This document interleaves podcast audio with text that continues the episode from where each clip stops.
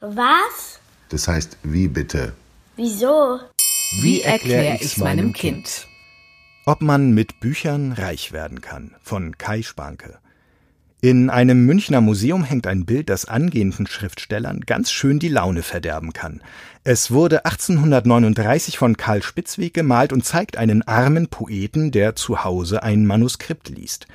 Damit tut er sich natürlich keinen Gefallen, denn wie wir inzwischen wissen, macht Homeoffice eher krank als glücklich.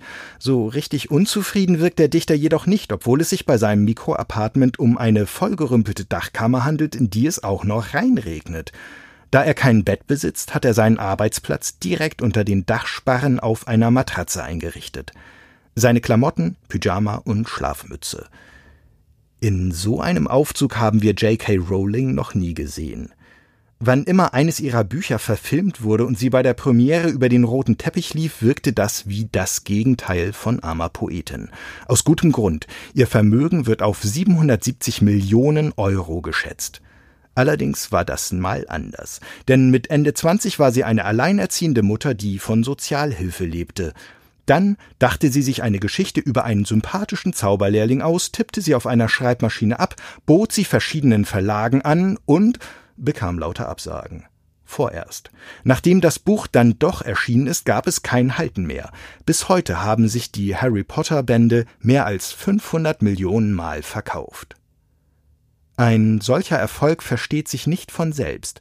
Tatsächlich muss die Frage, ob man mit Büchern reich werden könne, mit einem klaren so gut wie nie beantwortet werden.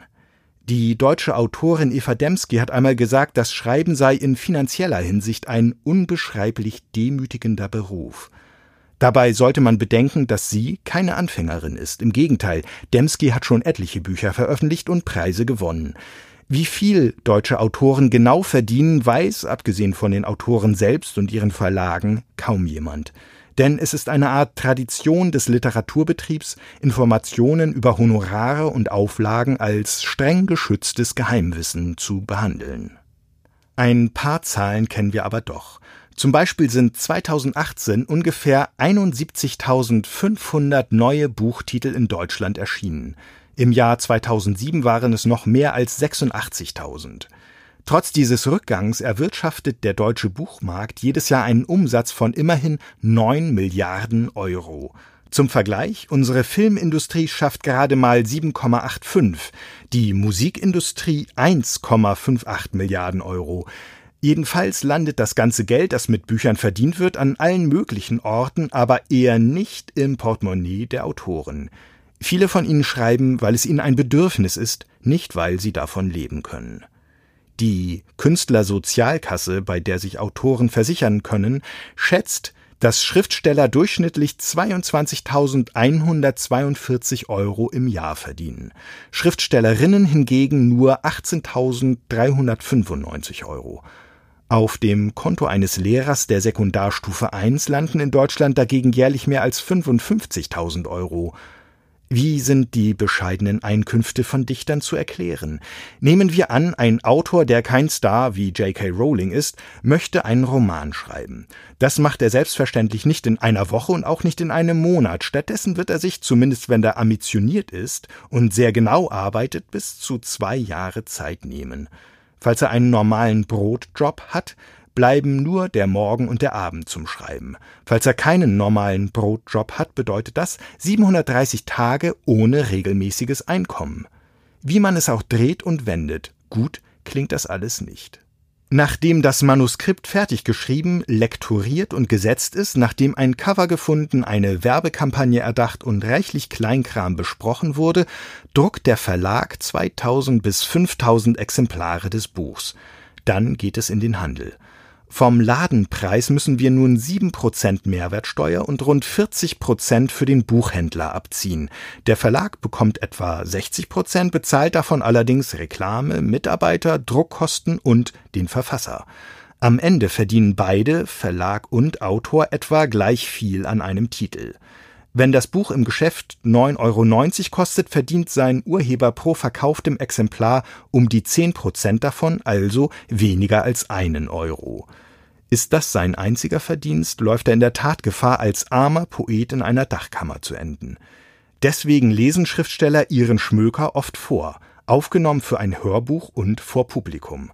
Die Pressesprecherin eines wichtigen deutschen Literaturhauses sagt, 500 bis 600 Euro seien kein ungewöhnliches Honorar für den Auftritt bei einer Lesereise.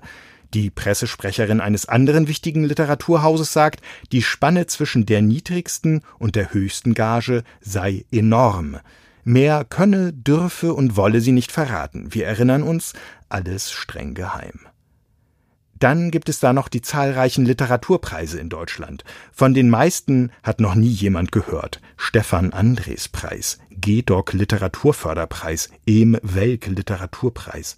Manche haben lustige Namen, Buxtehuder Bulle, andere haben lange Namen, Johann Friedrich von Cotter Literatur- und Übersetzerpreis der Landeshauptstadt Stuttgart. Und einer macht von sich reden, weil sein Gewinner nicht nur Geld, sondern auch Wein bekommt. Rheingau Literaturpreis.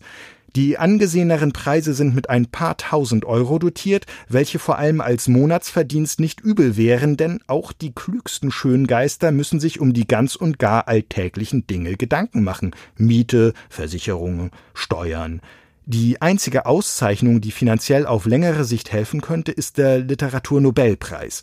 Umgerechnet ist er mehr als 830.000 Euro wert. Wie viele deutsche Autoren haben ihn in den vergangenen 20 Jahren gewonnen? Zwei.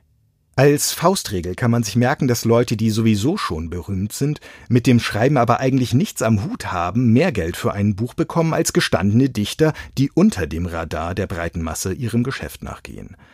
Der ehemalige amerikanische Präsident Barack Obama, dem man übrigens nachsagt, er habe einen guten Literaturgeschmack, soll von der Verlagsgruppe Penguin Random House mehr als 50 Millionen Euro für seine Memoiren erhalten haben, bevor er auch nur ein einziges Wort aufgeschrieben hatte.